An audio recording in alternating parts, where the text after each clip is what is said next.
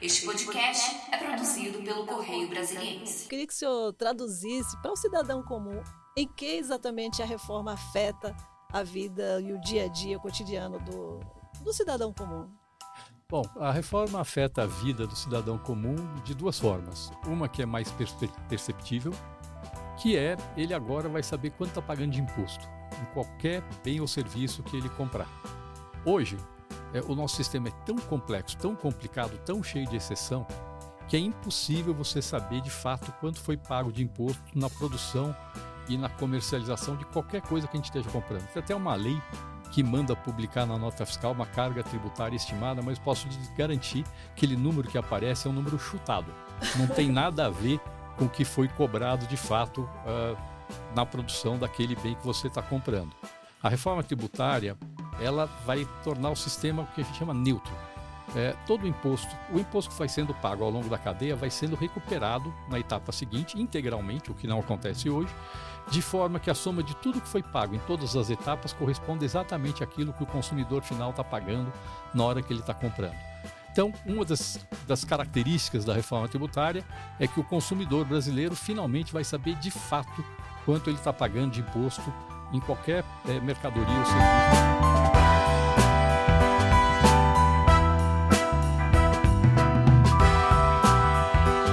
Bem-vinda e bem-vindo a mais um podcast do Correio. Hoje eu, Henrique Lessa, e a minha colega Edila Lula vamos conversar com o homem que está coordenando a negociação por parte do governo Lula do projeto da reforma tributária. O economista, secretário extraordinário da reforma tributária, Bernardo Api, vai falar para a gente como é que está o projeto nesse momento que vai à votação no Senado na próxima semana, imagino. Obrigado pela presença, secretário. Uh, obrigado por vir ao podcast do Correio. Bom, é, Henrique Edla, eu é que agradeço o convite para participar desse podcast. Já começando, secretário, queria lhe perguntar uh, como é que está o andamento dessas negociações junto ao Senado Federal. A gente teve um, um processo muito grande na Câmara de negociação para que o projeto andasse, fosse aprovado. Como é que está isso agora no Senado? Quando o senhor acha que vai à votação o projeto? Bom, a, a perspectiva é que o projeto seja votado na Comissão de Constituição e Justiça do Senado no próximo dia 7 e em seguida vá para o plenário do Senado Federal para votação logo em seguida. Uh, acho que as negociações estão andando bem. O senador Eduardo Braga tem feito um trabalho muito importante de construção de um ambiente político favorável à aprovação da proposta de emenda constitucional da reforma tributária. Uh, e o nosso trabalho é um trabalho de apoio ao, ao que o senador tem feito para tentar viabilizar a aprovação da reforma. Inclusive, o ministro Fernando Haddad tem participado ativamente das negociações sobre a reforma tributária. As questões mais importantes na negociação são com o ministro, não são comigo. Eu dou apoio técnico para o ministro nesse processo. Secretário, o, o relator Eduardo Braga tem contado que a gente vai conseguir aprovar a reforma ainda esse ano, né? Até novembro final de novembro é, seria aprovado no Senado e em seguida é, rapidinho na Câmara. Mas existe todo um rito de tramitação e existe a questão da negociação política também, né? O senhor está confiante? A PEC é, um, é, um, é uma proposta difícil de ser aprovada, é, se falando de rito, né? O senhor acha que há tempo hábil para isso? Eu acredito que sim. É, uma proposta de emenda constitucional para ser aprovada tem que ser o mesmo texto aprovado no Senado e na Câmara. Uhum. E isso exige uma negociação, é, no caso do senador Eduardo Braga, não apenas com os próprios senadores, mas também com a Câmara dos Deputados, com o relator na Câmara, o deputado Agnaldo Ribeiro, é, com o presidente da Câmara, o, o, o deputado Arthur Lira. É, eu, e ele já está fazendo esse processo de diálogo com a Câmara dos Deputados para que o texto que seja aprovado no Senado seja também um texto que tenha aprovação na Câmara dos Deputados quando voltar para a Câmara dos Deputados. Uhum. É, então, acredito que sim, acho que está sendo feito um trabalho para viabilizar a aprovação ainda esse é ano. É a votação em dois turnos, né? É a votação em dois turnos, mas muitas vezes você é, elimina o interstício, né? Vota um turno logo em seguida do outro. Uhum. É, foi assim que aconteceu é, na votação na Câmara dos Deputados. É, não sei como será no Senado, mas eu, eu, eu acredito que existe sim tendo um texto que seja construído de forma a obter o apoio necessário para aprovar no Senado e seja negociado desde agora com a Câmara dos Deputados, eu acho que tem sim uma chance é, bastante grande de aprovar esse ano. Agora, a, a, reforma ela tem o objetivo de simplificar, né? Então, simplificando a linguagem nossa aqui também, eu queria que o senhor traduzisse para o cidadão comum em que exatamente a reforma afeta a vida e o dia a dia, o cotidiano do, do cidadão comum. Bom, a reforma afeta a vida do cidadão comum de duas formas. Uma que é mais perceptível, que é ele agora vai saber quanto está pagando de imposto em qualquer bem ou serviço que ele comprar. Hoje, é, o nosso sistema é tão complexo, tão complicado, tão cheio de exceção, que é impossível você saber de fato quanto foi pago de imposto na produção e na comercialização de qualquer coisa que a gente esteja comprando. Tem até uma lei que manda publicar na nota fiscal uma carga tributária estimada, mas posso lhe garantir que aquele número que aparece é um número chutado. Não tem nada a ver com o que foi cobrado de fato uh, na produção daquele bem que você está comprando. A reforma tributária ela vai tornar o sistema o que a gente chama neutro. É, todo o imposto, o imposto que vai sendo pago ao longo da cadeia vai sendo recuperado na etapa seguinte, integralmente, o que não acontece hoje, de forma que a soma de tudo que foi pago em todas as etapas corresponde exatamente àquilo que o consumidor final está pagando na hora que ele está comprando. Então, uma das, das características da reforma tributária é que o consumidor brasileiro finalmente vai saber de fato quanto ele está pagando de imposto em qualquer é, mercadoria ou serviço que ele estiver comprando. Esse é Por o isso primeiro... que chama valor agregado, né? Chama valor agregado porque em cada etapa ah, você vai, vai você somando. cobra o imposto sobre a venda, mas recupera todo o imposto que foi cobrado sobre os insumos utilizados naquela etapa de produção. Uhum. Então, se eu, eu pego, sei lá, uma fábrica de tecido, ela cobra o imposto na venda do tecido, mas ela recupera todo o imposto que foi pago na linha que ela usou, é, na eletricidade que ela usou, em todos os insumos que ela utilizou para fazer aquele, aquele tecido. E assim vai indo em cada uma das etapas, de forma que aquilo que aparece na nota fiscal para o consumidor, na hora que ele está no supermercado ou na loja comprando uma mercadoria, corresponde exatamente à soma de tudo aquilo que foi cobrado em cada uma das, das etapas. Então é por isso que chama valor agregado. Você cobra o imposto em cada uma das, das etapas. Mas então, do ponto de vista do consumidor, o primeiro efeito é esse que é o mais perceptível. Mas o efeito mais importante é aquele que talvez seja menos perceptível. A reforma tributária ela tem um efeito muito positivo sobre o crescimento da economia brasileira e a redução de custos para as empresas. E isto vai se refletir em mais emprego para o consumidor, no longo prazo em menores preços para o consumidor, mas esse é um efeito que talvez não fique, ele não consiga associar diretamente à reforma tributária. De onde vêm esses efeitos? Vamos dar um exemplo. É, hoje no Brasil, o nosso sistema é tão complexo que o custo, vamos dizer, o custo burocrático de pagar imposto, não estou falando do custo do imposto, estou falando do custo de apurar o imposto no Brasil é da ordem de 10 vezes maior do que no resto do mundo. 10 vezes mais. Porque eu... tem que contratar escritórios de contabilidade, fazer. Tem uma quantidade enorme. Eu conheço empresas que têm mais de 200 pessoas só para cuidar de burocracia tributária. E esse é um custo que a empresa tem, por causa da complexidade do sistema brasileiro, que acaba sendo incorporado no preço. A reforma tributária, ao simplificar, vai reduzir muito esse custo. E isso tende a ser repassado para o preço e isso vai acabar tendo efeito positivo sobre o preço. Outra característica do sistema tributário brasileiro, o nosso sistema tributário, por vários defeitos, um bom sistema de tributação do valor adicionado, o IVA, que é o que está sendo adotado no Brasil com a reforma tributária, ele desonera completamente investimentos e exportações, ele tributa o consumo. Aqui no Brasil, por várias falhas, nosso sistema está tributando investimento e está tributando exportação, tirando a competitividade da produção nacional. O que, que acontece por conta disso? O que acontece por conta disso é que o Brasil produz menos do que poderia produzir, porque investe menos. Então, a gente tem menos investimentos, se tem menos investimento, tem menos fábricas, tem menos uh, unidades produtoras, a gente está produzindo menos do que a gente poderia produzir por conta do nosso sistema tributário que onera o investimento. A reforma tributária corrige isso. E, portanto, um dos efeitos é que vai aumentar a produção por conta dessa uh, desoneração do investimento. O terceiro fator é que hoje eh, no Brasil, a gente organiza a, a, produção de um jeito muito ineficiente. E acaba, eh, isso acaba reduzindo também a produção de bens e serviços que o consumidor pode consumir. Eu vou dar um exemplo. Eh, se eu quero construir um prédio aqui no Brasil, se eu é, vamos dizer que se fosse, pensa no mundo sem imposto. Pensa que no mundo sem imposto, com a mesma quantidade de trabalhadores e de capital, que eu, se eu construir prédio de concreto armado, eu vou construir 10 prédios. Se eu fizer o mesmo prédio com estrutura pré-fabricada, eu vou construir 11 prédios. Então, no mundo sem imposto, você vai fazer o prédio com estrutura pré-fabricada, tá certo? Porque eu vou construir mais prédios com a mesma quantidade de trabalhadores e capital que eu tenho.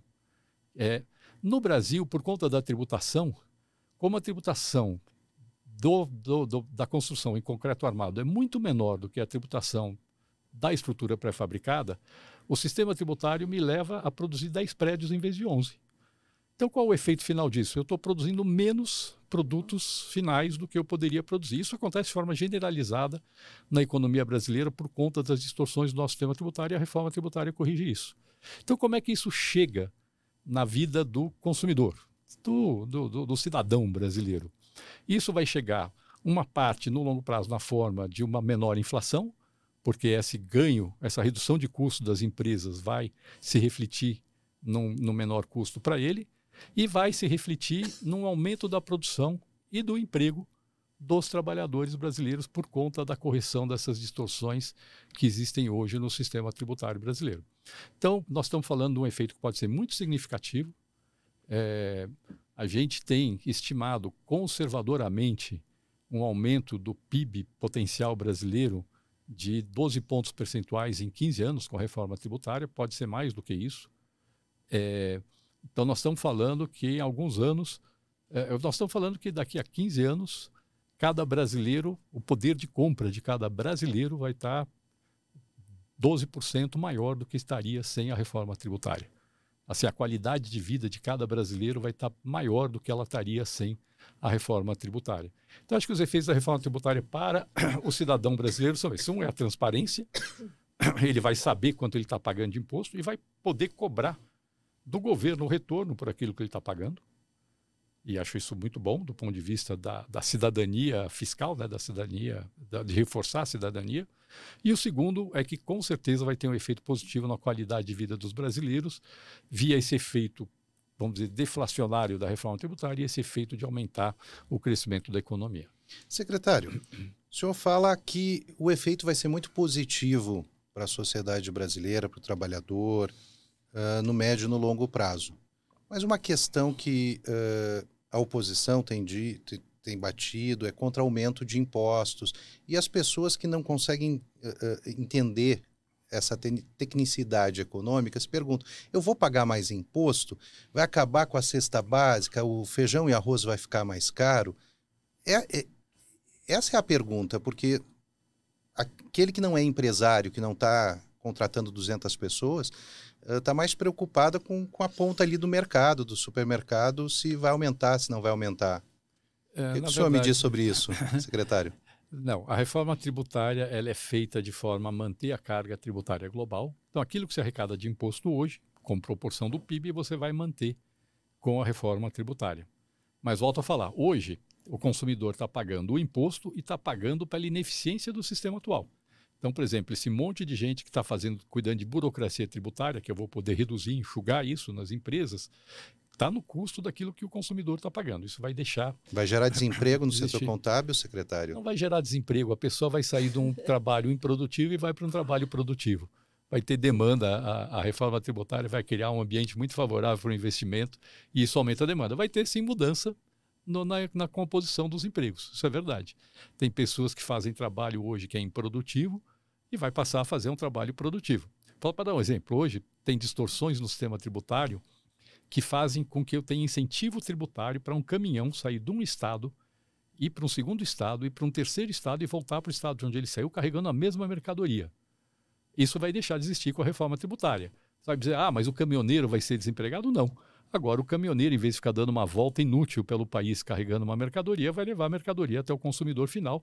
A gente vai carregar mais mercadorias até o consumidor final, em vez do caminhoneiro carregar menos combustível. Mer... Vai, é, exatamente. Em vez de, em vez de deu na verdade fazer o caminhoneiro dar uma volta que não produz nada para a sociedade, tá certo? Absolutamente nada, gasta combustível, estrada, caminhão. É, ele agora vai fazer um trabalho que vai ser vai ser levar mais produtos para mais gente poder consumir. Esse é o efeito da, da, da, reforma tributária. Então, a sua pergunta sobre carga tributária, a carga tributária no agregado vai estar mantida. Tem uma redistribuição, sim, alguns produtos vão ter uma, uma, tributação menor, outros vão ter uma tributação maior. Isso é um efeito de ter a reforma tributária que reduz essa quantidade enorme de exceções que a gente tem hoje. Hoje a gente pode dizer que a gente tem um sistema que só tem exceção, que não tem regra. Agora vai ter um sistema que vai ter ainda exceções. O ideal seria não ter, mas vai ter ainda algumas exceções, mas muito menos do que tem hoje. Vão ser muito mais claras as exceções que vão ter no novo sistema. É, então a carga tributária, como toda, está mantida. A questão da cesta básica, é, o texto aprovado é, na Câmara e agora é, o relatório do senador Eduardo Braga prevê que vai ter uma desoneração da cesta básica. Uma parte da cesta básica vai ter alíquota zero e uma parte vai ter uma alíquota reduzida, que vai ser 40% da alíquota padrão, que é aquela alíquota uh, que vai ser utilizada. É a cesta estendida, né? Tem uma cesta estendida. É, eu posso garantir é, que com este modelo, o custo médio da tributação da cesta básica vai reduzir em relação àquilo que é hoje. Nem digo que isso é o ideal. É interessante ent entender isso. É, por quê? Porque é, quando você reduz a tributação da cesta básica, não necessariamente isso vira redução de preço para o consumidor. Quando você reduz a tributação, uma parte vira, pode virar redução de preço, uma parte pode virar aumento de margem no meio da cadeia. Né? Tá certo? É, mas foi uma decisão política. O ideal mesmo teria sido fazer uma tributação igual para tudo e devolver o imposto para as famílias de baixa renda. O cashback, né? O cashback. O modelo de cashback é a devolução do imposto para as famílias. Uh, para as famílias. Com, eu, eu, eu se, com um bom modelo de cashback, poderia ser possível, por exemplo, desonerar 100% o consumo, sei lá, dos 10% mais pobres. Com esse modelo que está sendo aprovado, não vai ser desoneração de 100%, vai ser menor. É, ao você desonerar a cesta básica, você está desonerando o rico também, não só o pobre. Tá certo? O rico consome mais produtos da cesta básica, em termos absolutos, do que o pobre. Então, estou dando um benefício maior para o rico do que para o pobre. Mas foi uma decisão política e eu posso garantir que, com base nessa decisão que foi tomada pelo Congresso, a tributação da cesta básica após a reforma vai ser certamente até menor do que aquela é, do que é hoje. Essa, essa proposta do cashback, é, quando o, o projeto do governo chegou, Acho que uma das coisas que mais gerou curiosidade uh, nas pessoas que não são do meio econômico é esse cashback. A gente tem o cashback no cartão de crédito, a gente vai lá, escolhe ganhar o cashback ou pontos de milhas. Morreu isso porque a gente sabe que o senhor falou das exceções. Tem muito menos exceções agora, mas tem muito mais exceções do que o, o projeto que o senhor defendia, né? Como é que ficou essas exceções e o cashback morreu? Bom, vamos lá. Primeiro, o projeto não é do governo. O projeto está em discussão no Congresso é do Congresso. O que o governo está fazendo é apoiando e para viabilizar a aprovação de um projeto que é do Congresso. É verdade que o projeto original, a PEC 45 original, não tinha nenhuma exceção, a não ser algumas de caráter técnico. É, e o ideal seria ter nenhuma exceção e usar o máximo possível o instrumento do cashback, que é a devolução do imposto para as famílias. O Brasil tem estrutura para isso. A gente já tem esse modelo que você dá o seu CPF quando você compra é, o produto. Aqui no Distrito Federal é o Nota Legal, né, que é, chama. É, uhum. Já tem esse modelo Nota Legal. Tem vários estados que já têm esse, esse, esse modelo. É, você já tem todo o sistema de cadastro único, cartão de programas sociais das famílias de baixa renda que permite você claramente tem como transferir para elas. É, então, o Brasil já tem toda a metodologia para poder, poder implementar, implantar um bom sistema de cashback, de devolução do imposto para as famílias. Quando o Congresso optou por ter várias exceções, isso reduziu o espaço para o cashback, porque se você tivesse uma alíquota só para tudo, você teria mais recursos para poder alocar no cashback e focalizar mais a, a, a, essa devolução. Com o que passou, vai ter menos espaço, mas vai ter algum cashback ainda. O próprio relatório do senador Eduardo Braga, ele define que vai ter cashback na conta de luz. Então, para as famílias de baixa renda, vai ter uma devolução do imposto na própria conta de luz. Provavelmente o cashback já vai direto na conta. Fala, o imposto é esse e nós estamos devolvendo para você tanto. E aí já vai sair uma, um, para as famílias de baixa renda, já vai ter esse, essa, essa redução da tributação na conta de luz. É, e ele definiu que eh, essa parte da cesta básica, que ele está chamando de cesta básica estendida, que é essa parte da cesta básica que vai ser tributada com a alíquota, que é 40% da alíquota padrão, que para esses produtos também vai ter um cashback para as famílias de baixa renda. Então, já está definido que vai ter algum instrumento de cashback. A gente espera, e o, o relatório do senador Eduardo Braga colocou lá a revisão a cada cinco anos desses benefícios de alíquota uhum. reduzida. A gente espera que, ao longo desse processo de revisão, se constate que o mecanismo do cashback de fato é mais eficiente do que o mecanismo de eh, redução da alíquota e que a gente possa ir migrando talvez progressivamente, dificilmente isso vai acontecer do dia para a noite, mas progressivamente para um sistema que você tem menos desoneração e mais devolução do imposto para as famílias de baixa renda. Secretário, agora voltando a falar sobre a carga tributária, né, que é o grande receio de todos, não só do cidadão, como dos empresários também, de elevação de carga, o Eduardo Braga ele criou uma trava, né, ele criou um teto para é, que ter garantia de que a alíquota não será aumentada. E a gente tem visto algumas críticas, é, eu, é, eu, vejo muitos analistas dizerem que isso não vai funcionar. O senhor participou dessa discussão, eu não sei se o senhor é, é chegou àquela fórmula né, que ele, ele estabeleceu a média entre 2012 e 2021. Então, por que, que esse período e que garantias a gente pode ter de que a trava vai funcionar? Bom, é, o, o senador Eduardo Braga, de fato, quis colocar uma trava para a alíquota de referência. Vamos tentar uhum. explicar isso claramente. O que é a alíquota de referência?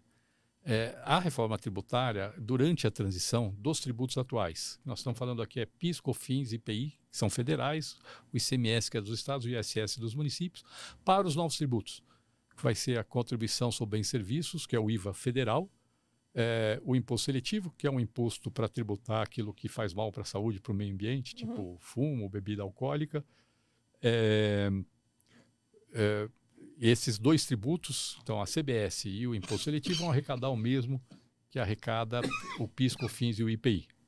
E o imposto sobre bem serviço, o IBS, que vai ser o IVA dos estados e municípios, que vai ser gerido conjuntamente pelos estados e municípios, que vai manter a mesma arrecadação que tem o ICMS e o ISS.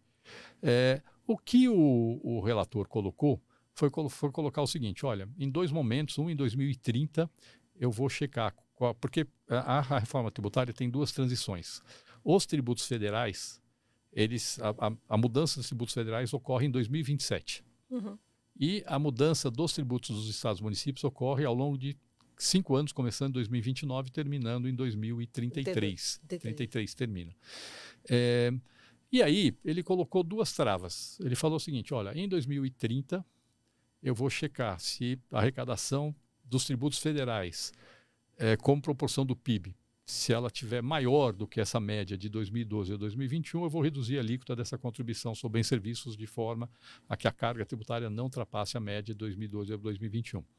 Em 2035, eu vou checar a arrecadação de todos os novos tributos, a CBS, o IBS, o imposto seletivo, com proporção do PIB em cinco anos, de 2029 a 2033, e vou comparar com a arrecadação PIS, COFINS, IPI, ICMS, SS de 2012 a 2021. E se a arrecadação com proporção do PIB for maior que esse período passado, eu vou fazer um ajuste nessa alíquota de referência. O que, que é essa alíquota de referência? É a alíquota que é adotada automaticamente durante a transição. Então, a alíquota de referência da CBS é a alíquota que é adotada automaticamente durante a transição para a contribuição sobre bens e serviços. No caso do IBS, que é dos Estados municípios, vai ter uma alíquota de referência estadual e uma municipal. E essas duas alíquotas são adotadas, vão crescendo ao longo dessa transição de 2029 até 2033. O que ele está falando é que essas alíquotas de referência, que são adotadas automaticamente, vão ter que ser fixadas de forma a não aumentar a carga tributária. Mas a reforma mantém a autonomia dos entes em fixar sua alíquota. Isso é uma coisa importante. Então, um ente, ou a União, ou um Estado, ou cada Estado, ou cada município, é, vai ter autonomia para, se quiser, botar sua alíquota abaixo ou acima dessa alíquota de referência. É uma decisão política por lei. Vamos poder colocar acima? Eu imaginei que a. a... Não, não, não. A trava é para a alíquota de referência. Você não tira a autonomia. Agora, tem o desgaste político Nossa. de você dizer, eu estou aumentando a tributação. E como eu falei, esse novo sistema vai ser muito mais transparente. Se aumentou a alíquota 1%, o preço ao consumidor sobe 1% de tudo. Uhum. É uma coisa importante a gente entender. Essa é uma das consequências desse modelo de reforma tributária que a gente está propondo. Então, Essa tem o custo político, se você quiser botar a alíquota acima, tem o custo político. Mas você já pode hoje, o Estado hoje, o, o Distrito Federal, já pode aumentar a alíquota de ICMS se quiser. Não tem nada, nenhuma vedação. Mas tem o ônus político. Neste caso, vai ter um ônus político e vai ser mais explícito ainda qual é o efeito para o bolso do consumidor desse, desse, desse aumento de alíquota. Mas então vai é, ser uma coisa simbólica, na verdade, pelo que eu Não é bem simbólico, porque essa alíquota que é adotada automaticamente, ela vai ser, ela está travada, ela tem essa trava de carga tributária. Certo. Mas você não está amarrando a política fiscal de uma forma que nunca mais você possa gerir uh, a sua arrecadação. Uhum. Eu acho que é importante não ter essa, essa uma trava excessiva para a política fiscal, porque isso sim pode ser um problema. Quer dizer, não adianta as pessoas falarem, olha, eu quero aumentar gasto e não pode aumentar a arrecadação. Tá certo? Se as pessoas não quiserem que aumente a alíquota, que trabalhem para cortar gasto. É, é, importante a gente entender isso. Não dá para você querer falar, não, eu quero aumentar gasto e quero reduzir a arrecadação. A conta não fecha. Mas o presidente Lula já disse que não quer cortar gastos na sexta-feira passada num café da manhã com jornalistas, certo, secretário? Os gastos de investimento. O, o governo tem um compromisso em ter um resultado fiscal consistente e sinalizar que vai ter uma queda da dívida pública no longo prazo. Eu acho que o presidente Lula apoia também essa, essa política. Deixa eu lhe fazer uma pergunta. Você falou bastante sobre o, o IVA dual, sobre toda essa composição uh, uh, dessa alíquota básica. No final das contas, essa alíquota básica significa que se uh, o cidadão for a uma loja comprar um telefone celular, ele vai numa loja na Europa, ele paga um valor de IVA lá, 20%. Então ele tem lá um valor de referência que é do, do aparelho celular que é 100, 100 euros paga 120 euros, que seria o IVA, os 125 eu, 25 euros extra de imposto. Até porque é discriminado de forma diferenciada.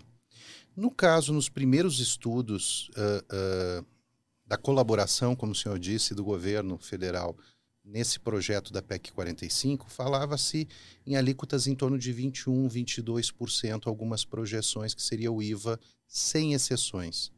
Hoje já se fala em quase 28 Uh, conversando com alguns parlamentares, eles dizem assim: aqui no Senado, a coisa mais difícil é reduzir uh, uh, incentivos e benefícios, é mais fácil criar novos. Mas reduzir os que a Câmara deu dentro do, da proposta da, da reforma tributária, eles, eles, eles, dizem que é muito difícil dentro do Senado Federal. Então, assim, a gente poderia vir a ter um dos maiores IVAs da, comparado com outros países da OCDE e com com, com os países do Ocidente aqui. O que, que o senhor acha disso? Quanto é que vai ser? Quanto é que a gente vai pagar? Quanto é que a gente vai pagar quando comprar um, um telefone celular ou um feijão de imposto lá? 30%? Acho, acho que a pergunta não, não é essa. A pergunta que você tem que fazer é quanto você paga hoje de imposto quando você compra um telefone celular. Hoje, quando você compra um telefone celular, se você pegar um estado com a alíquota mais comum dos estados de ICMS, que é 18%, e uma alíquota de PIS/COFINS de 9,25%, você está pagando sem IPI você está pagando 34,4% do preço do celular sem imposto. Então, só que isso não aparece para as pessoas. Hoje, quando você compra um celular no Brasil, você já está pagando esses 34,4% mais o IPI. Eu não sei de cabeça quanto é que é o IPI do celular, mas certamente é no mínimo 10%. Então você está pagando é, no, no mínimo 45% de imposto quando você está comprando um celular e você não sabe que você está pagando isso. Agora, a reforma tributária vai deixar clara qual vai ser essa carga tributária. É, você tem razão, a nossa estimativa é que se não tivesse exceção nenhuma, exceto as de caráter técnico, a alíquota ficaria entre o ano de 20,7% e 22%. Com as exceções introduzidas pela Câmara, ela iria para algo entre 25,5% e 27%. É, com as mudanças do Senado, é, a gente está fazendo as contas ainda, mas é, tem um ponto aqui que se colocou que não é verdade. O Senado mitigou algumas das, das, das exceções feitas pela Câmara. Então, por exemplo, tinha a previsão de uma alíquota reduzida de 40% da alíquota padrão para todo o transporte coletivo de passageiros. É, ficou essa alíquota reduzida só para o transporte é, urbano e metropolitano, que no fundo é subsidiado né, pelos, pelos municípios, pelo, pelo DF, é, e os outros vão ter um regime específico que é, provavelmente vai ter uma alíquota mais próxima da atual e não menor do que a atual, que é o que resultaria se mantivesse o jeito que estava. Então, foi feita algumas mudanças, foram feitas algumas mudanças que mitigam um pouco os efeitos. É, a gente ainda está fazendo as contas, mas a gente não espera um aumento muito grande em relação àquilo que saiu da Câmara na alíquota de referência com as mudanças que foram introduzidas pelo Senado Federal. A alíquota vai ser alta? Vai ser. Mas o fato é que ela vai ser mais baixa do que a alíquota que a gente tem hoje. É, é, é, esse é o ponto que as pessoas não entendem. As pessoas falam, ah, a alíquota vai ser muito alta. Não. A alíquota alta é que a gente paga hoje. É isso que estou falando. Telefone celular pode estar tá pagando aí 45% de imposto no, telefone celular que você está comprando, sem que você saiba que você está pagando todo esse imposto. É, e essa é uma grande mudança, né? Na reforma tributária, nesse processo de dar mais transparência, na reforma tributária, a alíquota vai incidir sobre o preço sem imposto. E hoje no Brasil, a alíquota incide sobre o preço com imposto. Então é totalmente diferente. Tá certo? É, só para dar um exemplo. É, hoje, se eu tiver uma alíquota de 20% sobre o preço com imposto, é, na verdade, o preço sem imposto é 80%. A alíquota sobre o preço sem imposto é 25%. Então, assim, as pessoas lá vão comparar a alíquota sobre sem imposto de 25% com a alíquota atual que é 20% e falar, é a mesma coisa. Só que um deles incide sobre o preço com imposto e o outro incide sobre o preço sem imposto. E isso vai dar muito mais transparência para o nosso sistema tributário em relação àquilo que a gente tem, que a gente tem hoje. É o juro sobre o juro, aquele famoso? Sou uma cascata. Secretário, aproveitando esse assunto, é, uma das, das, críticas né, que o governo vinha sofrendo ao longo dos debates no Senado, especialmente no Senado, diz respeito àquele estudo que foi feito pela sua secretaria, né, com estimativas de, de alíquotas. E ouvindo os especialistas, alguns tributaristas, eles dizem que daria para o governo fazer uma estimativa mais exata se a Receita liberasse, por exemplo, os dados dos tributários atuais das empresas, né, é, dados do SPED, por exemplo. Por que, que exatamente o governo não, não, não o, é, o relator, vamos dizer, né, não pode definir uma alíquota imediatamente e por que, que as estimativas não podem se aproximar mais da realidade? Não, acho que é, a questão é a seguinte: a, a, alíquota, tem vários fatores que afetam a alíquota que vão depender da regulamentação da reforma tributária. Então, vou dar um exemplo. A reforma tributária mantém a carga tributária total. Imposto seletivo, IBS e CBS. Tá certo? Nós estamos discutindo a alíquota de IBS e CBS.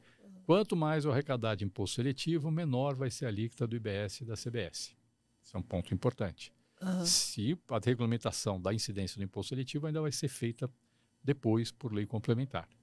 Segundo, tem vários regimes que a gente chama regimes específicos de tributação. Uh, alguns de caráter técnico, como é o caso de combustíveis, serviços financeiros, operações com bens imóveis, uh, e alguns que foram colocados por razões políticas, como bar, restaurante, agência de turismo. É, neste caso, a regulamentação de como vai ser esse regime específico, que não está definido agora, vai afetar a alíquota também para frente. Tem um terceiro fator que afeta a alíquota, que é, é na verdade, o, que você tem de sonegação e inadimplência no sistema tributário atual e evasão. Quer dizer, gente que deixa de pagar tributo porque interpreta a legislação de um jeito diferente do governo, é, isso afeta a alíquota de referência, afeta essa alíquota do novo imposto. A gente espera que vai cair a sonegação, a gente espera que vai cair a inadimplência e a, a, a essa é, elisão fiscal, porque o novo sistema vai ser muito mais simples, vai ter um sistema de cobrança muito mais eficiente do que o sistema tributário atual. Agora, a gente não consegue saber exatamente com precisão qual vai ser esse efeito. A gente trabalha com algumas hipóteses, alguns ranges. É por isso que a gente não define uma alíquota, a gente define um, um intervalo uhum. é, de alíquota. É, então, tem vários fatores que afetam a alíquota na frente que não estão definidos já. Alguns que vão depender da regulamentação, do, do, imposto seletivo, dos regimes específicos de tributação, e alguns que vão depender de quanto a mudança no sistema de cobrança vai reduzir sonegação, inadimplência, que a gente sabe que vai cair, eu tenho certeza que vai cair, agora eu não sei quanto vai cair. Então não tem como cravar uma alíquota hoje. É impossível fazer isso. É literalmente impossível. Seria uma irresponsabilidade querer cravar uma alíquota. Ah, agora, a gente tem feito, o estudo de projeção de alíquota tem sido feito com base numa base, numa, numa, numa estrutura com uma base de dados muito grande, extremamente grande. É, não é uma planilha de Excel, é um sistema extremamente complexo. É, e o TCU auditou esse sistema.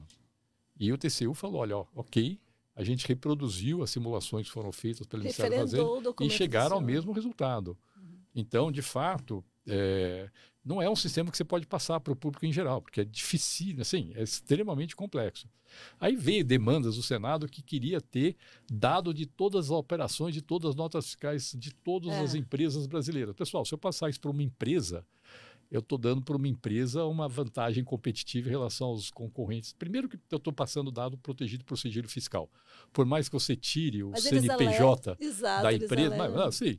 Mas se você acha que você não vai reconhecer o que que é a Petrobras no meio desses dados, qual é a empresa que tem que vende eh, derivados de petróleo num valor super alto, é, você sabe qual é a empresa, tá certo? Você não tem como, você vai reconhecer você, você pegando esses dados, pelo menos as grandes empresas, automaticamente você sabe qual é a empresa mesmo que não tenha o CNPJ. E segundo, foi aparecer uma ideia de passar isso para uma empresa. Aí vai ter uma empresa no Brasil que vai ter esses dados, que vai ter uma vantagem competitiva em relação a todos os outros competidores que não têm essa base de dados. Não dá, né? Assim, tem que ser, se pedirem para o governo fazer alguma simulação, a gente faz. Agora, poder passar para uma empresa privada, uma base de dados, que, que ela vai poder ter dados que nenhuma outra empresa no Brasil tem, e mais, são dados protegidos por sigilo, isso realmente não dá para ser feito. Secretário, o senhor falava sobre essa projeção do, do, do bolo arrecadatório que vai se manter, o impacto. eh, a proposta é que o impacto da reforma tributária seja neutro. Mas alguns estados estão reclamando que eles tinham alíquotas de ICMS mais baixas, e daí, na média, eh, por exemplo, para combustíveis, para uma série de tributos, na média, eles teriam uma participação menor. Isso é uma preocupação. E com essa preocupação, a- alguns estados estariam cogitando aumentar suas alíquotas todas agora para conseguir, na- nessa repartição do IVA, ter alíquotas melhores. Isso procede? Como é que os estados vão fazer isso? Não, na Qual a lógica? Na verdade, é, o que a reforma tributária faz é o seguinte: hoje os estados arrecadam o ICMS, cada um tem sua arrecadação, e o ICMS é cobrado uma parte na origem, no estado onde é produzido o bem, uma parte no destino onde ele é consumido. Os municípios arrecadam o ISS e ainda recebem o que a gente chama cota parte do ICMS, é 25% do ICMS que vai para os municípios, com um critério de distribuição. A reforma tributária vai mudar isso. Os estados e municípios vão começar a tributar sobre uma base ampla de bens e serviços, a mesma base para os estados e municípios, tributado do destino, porque é uma tributação do consumo e não da produção, e vai mudar a forma de distribuição da cota parte. Isso afeta a distribuição da arrecadação entre estados e municípios. Eh, mas tem uma transição extremamente longa, em que uma parcela decrescente da arrecadação ela é distribuída conforme a participação dos entes na arrecadação hoje, e uma parcela crescente é distribuída considerando os efeitos da reforma tributária. É, então, tem essa transição longa é, de 50 anos. Não- não- isso não é relevante para as empresas, porque para as- empresas a transição termina em 2033, tá certo? É, mas tem essa transição é, bastante longa para os estados e municípios. Alguns estados estão aumentando agora a alíquota do ICMS e dizendo que é para poder ter uma melhor base de participação ao longo dessa transição. Mas não é verdade, vamos ser bem claros.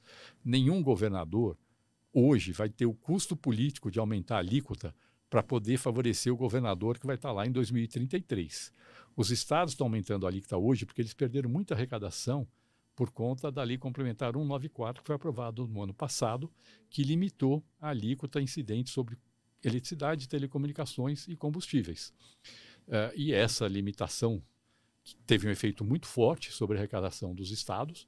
No ano passado ainda foi um pouco disfarçada pelo preço altíssimo que tinha nos derivados de, de- dos combustíveis, mas agora esse efeito está aparecendo e os estados estão aumentando a alíquota para poder repor a, a arrecadação deles para o governo atual. Tá Então, certo? mas estão culpando a reforma Mas tributária. Estão culpando a reforma tributária. Sim, de fato, no discurso, isso tem sido, isso tem aparecido como. é, no discurso, isso tem aparecido como, como sendo por causa da reforma tributária, mas não é.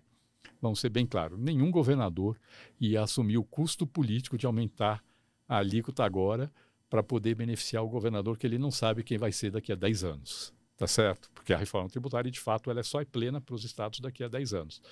É, o que ele está fazendo é cuidando do caixa dele para poder ter dinheiro para poder gastar no ano nesse, no, nesse ano, no ano que vem, no ano seguinte.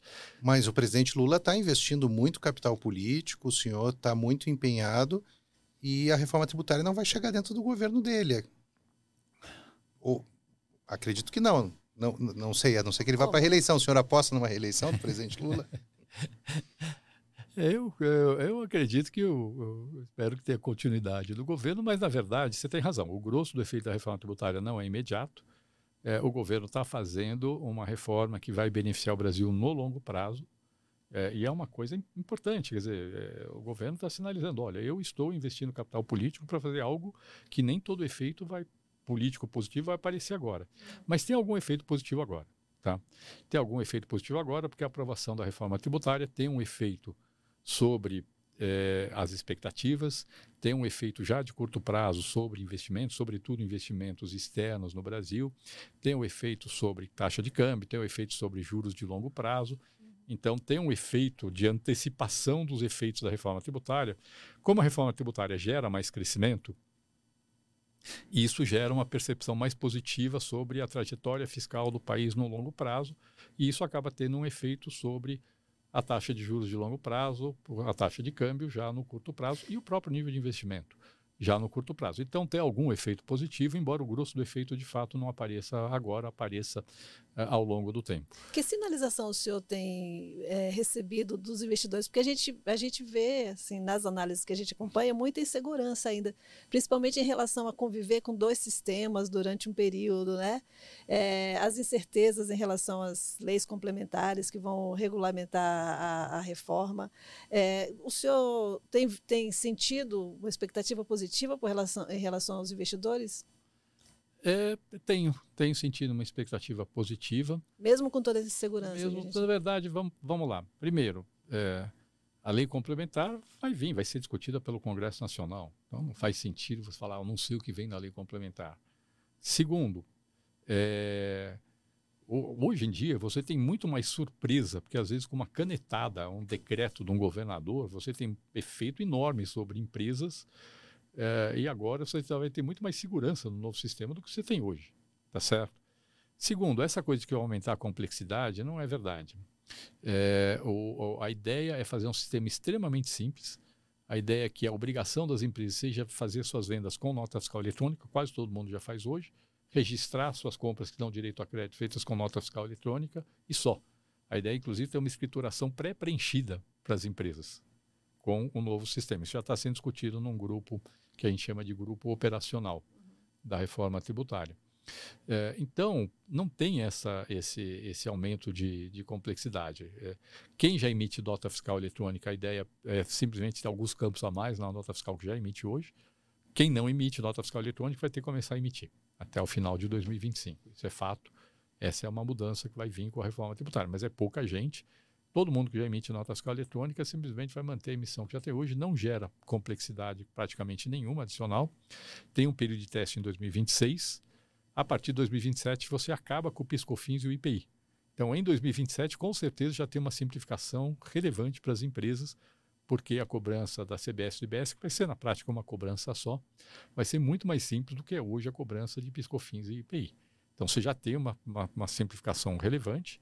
É verdade que esse sistema ainda convive com o ICMS e o ISS até 2032. Em 2033 aí você tem um, um, uma, uma, simplificação enorme é, do sistema tributário. Mas não tem aumento de complexidade durante a transição, não. É, isso foi pensado até, acho que a própria transição de uma vez dos tributos federais vai na linha de falar, olha, não vai ter esse aumento de complexidade nem durante a transição. Secretário, nosso tempo já está encerrando. Eu queria... Uh, uh deixar uma última pergunta para o senhor antes da gente acabar.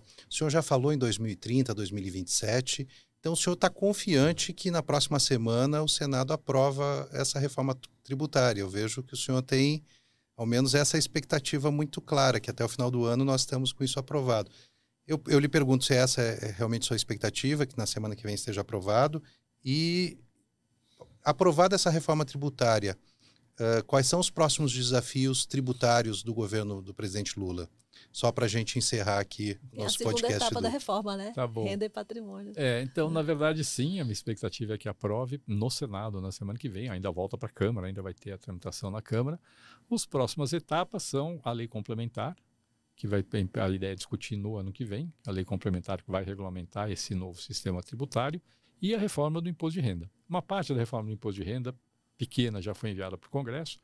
Por exemplo, essas, essas uh, projetos de lei que tratam de tributação de offshore, que são empresas de brasileiros no exterior, que são usadas para fazer muitas vezes aplicações financeiras, e fundos exclusivos, que são aqueles fundos que só tem um cotista ou uma família, que são pessoas de altíssima renda, com patrimônio maior que 10 milhões de reais para poder ter um fundo exclusivo, que hoje são beneficiados por um diferimento, que eles têm, só pagam imposto na hora que se sacar ou trouxer o dinheiro de volta para o Brasil, no caso de uma offshore, ou tirar o dinheiro do fundo, enquanto que as pessoas de classe média que aplicam no fundo de investimento são tributadas a cada seis meses, está se adotando, na verdade, um sistema isonômico para quem tem grande patrimônio e tem offshore ou fundo exclusivo para pagar todo ano sobre o seu rendimento, como as pessoas pagam hoje, a classe média paga hoje é, no Brasil.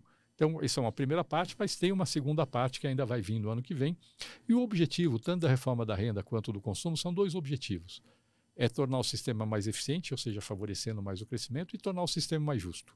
Corrigir distorções que muitas vezes permitem que pessoas de alta renda, alto patrimônio, paguem menos imposto de pessoas, que pessoas de baixa renda, baixo patrimônio. Basicamente é isso, é, e isso é o que vai orientar, a, é isso que orientou a reforma da tributação do consumo e é isso que vai orientar a reforma da tributação da renda. Secretário Api, muito obrigado por ter prestigiado o podcast do Correio. É, eu sei que o assunto, ele ainda ficamos com muitas dúvidas, mas é o tempo que nós temos. Muito obrigado por ter vindo. Eu aqui agradeço o convite. Obrigado a você, Henrique. Obrigado, Edla. Esse foi o podcast do Correio Brasiliense. Obrigado por acompanhar eu e a minha colega Edla Lula nessa conversa com o secretário Bernardo Api. E escute o podcast completo no Spotify, no YouTube e nos siga em todas as redes sociais. Até a próxima!